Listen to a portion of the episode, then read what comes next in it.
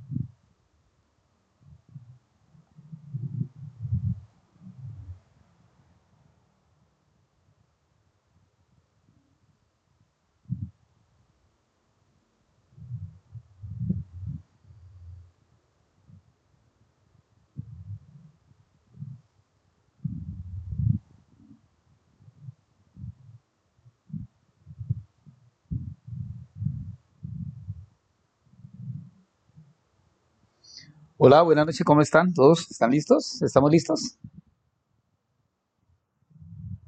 Hola, ¿cómo estás? Hoy posiblemente no me vean porque estamos transmitiendo.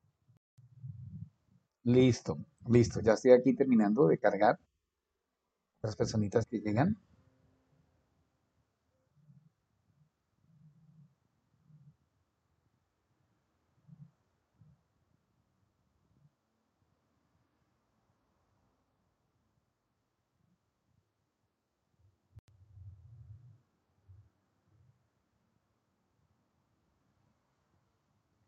Hola, John, ¿cómo estás?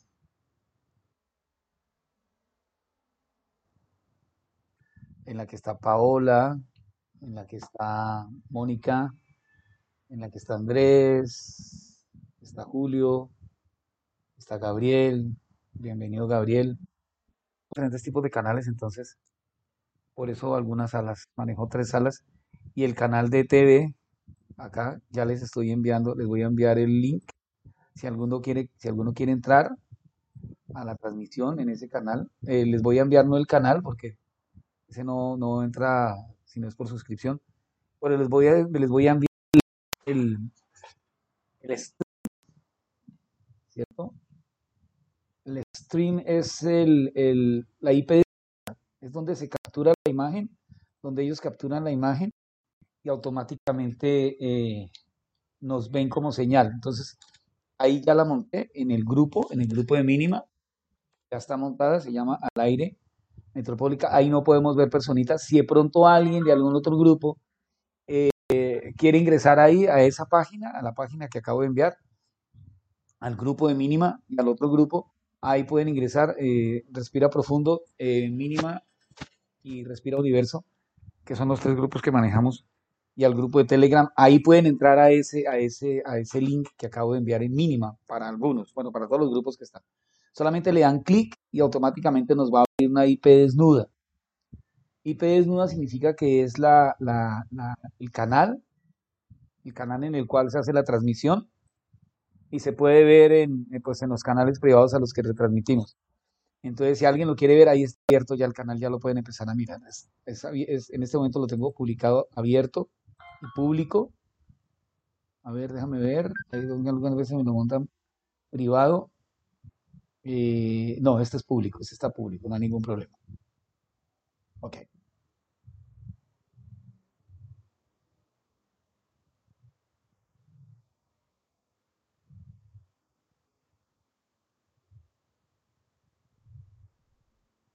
listo.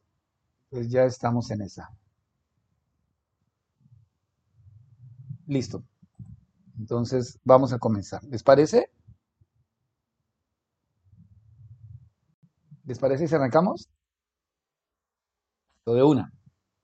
Bueno, vamos a ver un, un video, un video pequeño. Listo, de una. Vamos a ver un video. A ver un video antes de empezar. Bueno, mentiras, antes de empezar, no. Vamos a primero hablar un poco del tema de lo que vamos, de lo que vamos a ver hoy. ¿Qué vamos a ver hoy? Hoy vamos a hablar eh, de, es el- hoy es el paso 2, el curso mínima en Casa Flor de Loto, ya está publicado en la, en la página, en mínima.bienestarverde.com, y es el paso 2. ¿Qué son pasos? Recuerdan que yo siempre hablo de la teoría de que en la vida los seres humanos solamente tenemos, eh, debemos darle importancia a dos pasos únicamente, al paso inicial y al paso final.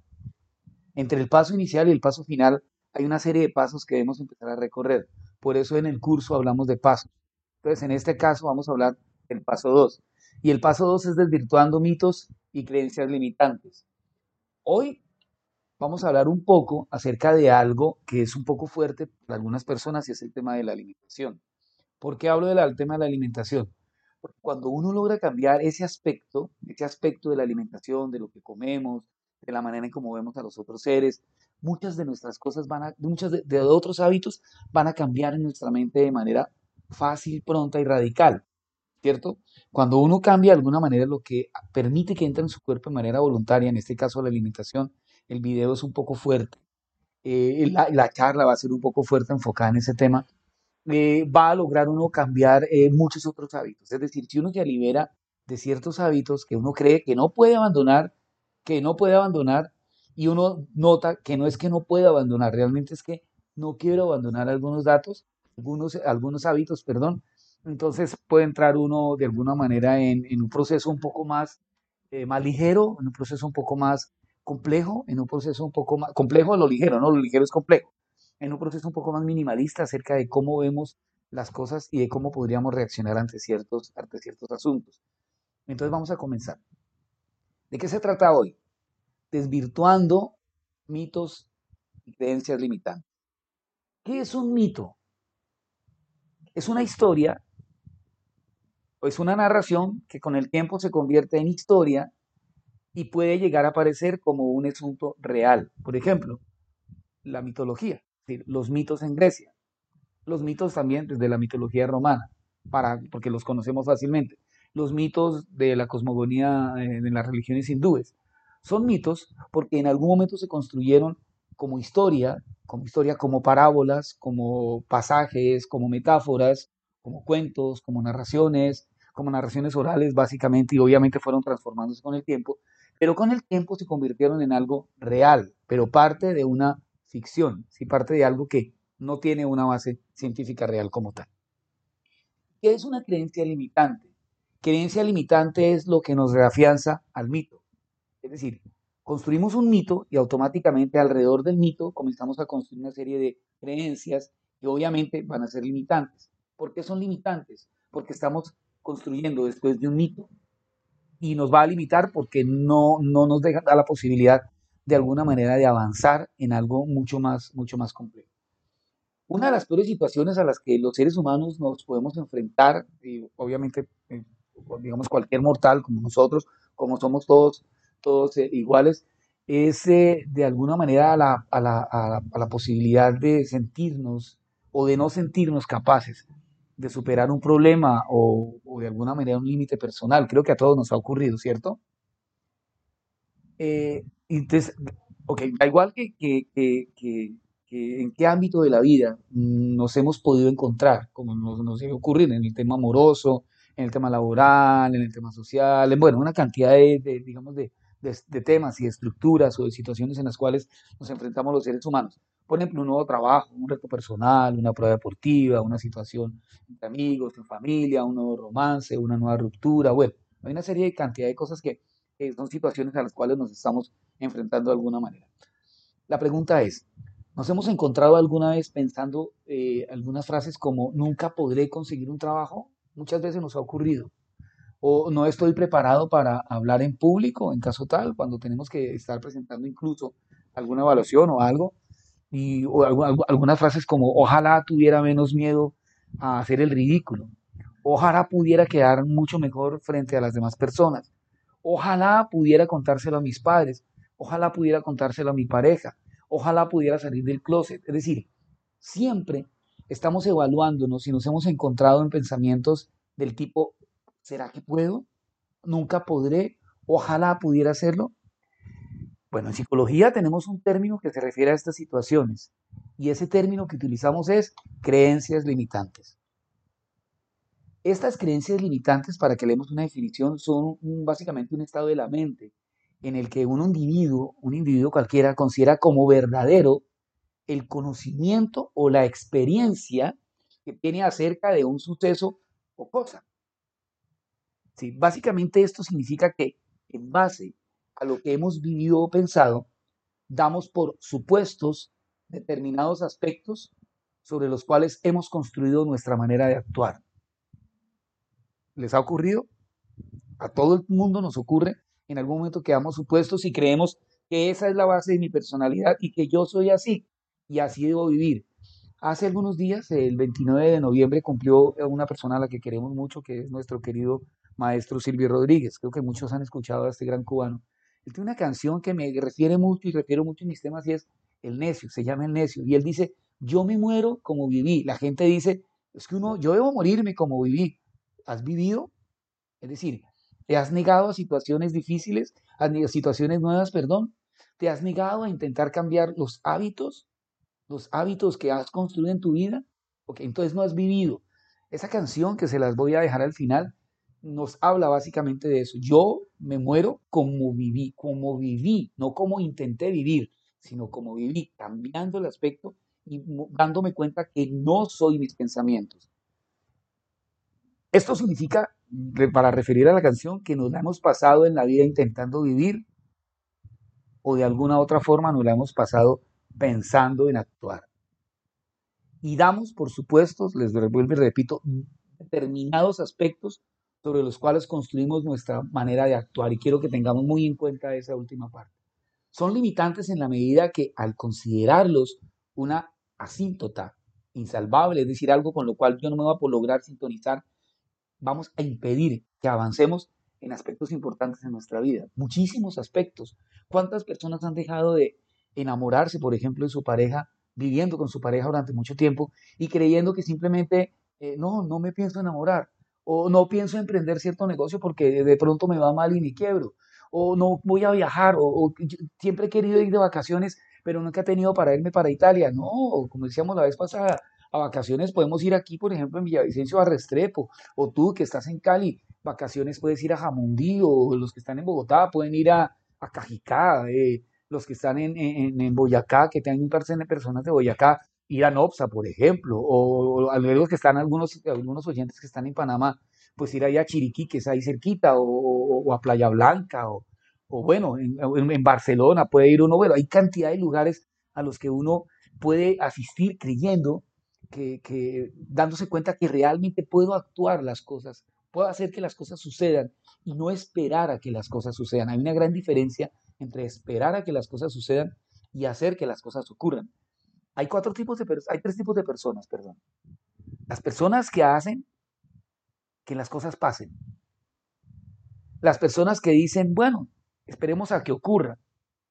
Y las otras que dicen, uy, ¿qué pasó? ¿A cuál tipo de persona perteneces tú? ¿A la primera, a la segunda o a la tercera? Debemos entender para lograr avanzar y entendernos, entender, aceptar qué tipo de personas somos nosotros. Bien, ahora, ¿cómo podemos evitar esas creencias limitantes? ¿Cómo podemos evitar que las creencias limitantes nos frenen? ¿Cómo podemos empezar a entender ese tipo de creencias limitantes?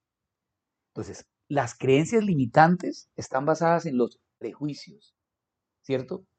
De ahí que tengamos que trabajar eh, sobre una línea sin detenernos. Ojo, primero debo entender que es un prejuicio.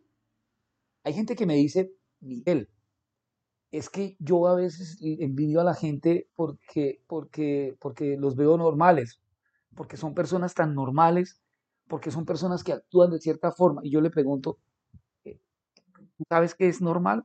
No, puede ser como ellos. Ok, ¿y por qué no eres como ellos?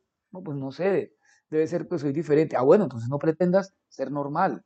Disfruta tu anormalidad. disfruta como eres, pero trabaja en una línea en el cual puedas detener los pensamientos basado en lo que tú eres, no en lo que son los demás. Entonces el primer elemento es el prejuicio. Un prejuicio es decir, quiero ser como los demás, o los demás son bonitos, o los demás son feos. Hemos de aprender a gestionar cómo afectan esas creencias a nuestro día a día. ¿Por qué?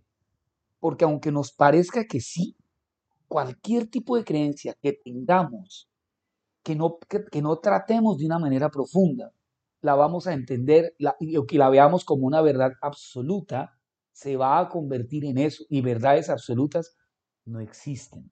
Existen verdades relativas, ¿cierto?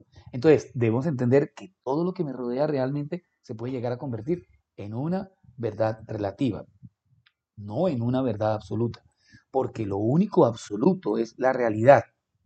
Yo hago siempre, creo que muchos de mis, de mis clientes, pacientes, me han visto haciendo el ejercicio de la manzana. Eh, los que han pasado por el ejercicio de la manzana lo pueden decir. Pueden notar que uno ve, eh, por ejemplo, la, manzana, el ejercicio es algo muy simple, ponemos dos personas, una manzana verde una manzana roja. Y en los dos costados hay dos personas distintas, cada uno va a defender su teoría acerca del sabor de la manzana, de la textura de la manzana, sin notar y sin darse cuenta que al otro lado hay una persona que también está percibiendo la manzana de una manera diferente. Entonces es interesante ver ese, ejercicio por ese lado, ¿no? Cómo los prejuicios, cómo puedo ponerme del lado de la verdad relativa y nunca de la verdad absoluta que no existe. Como mucho, todo eso nos va a construir mecanismos que nos hacen actuar de una manera u otra, pero las nuestras pueden diferir perfectamente de las que la gente cercana actúa o de cómo la gente actúa. No pensemos en ser personas normales. ¿Me estás escuchando bien? ¿Me están escuchando bien ahí? Aló. ¿Me, ¿Me escuchas bien? Ok. ¿Ahí ya me escuchas bien? Sí. Aló. Ok. pero ahí, ahí sí me están escuchando bien, sí. Aló.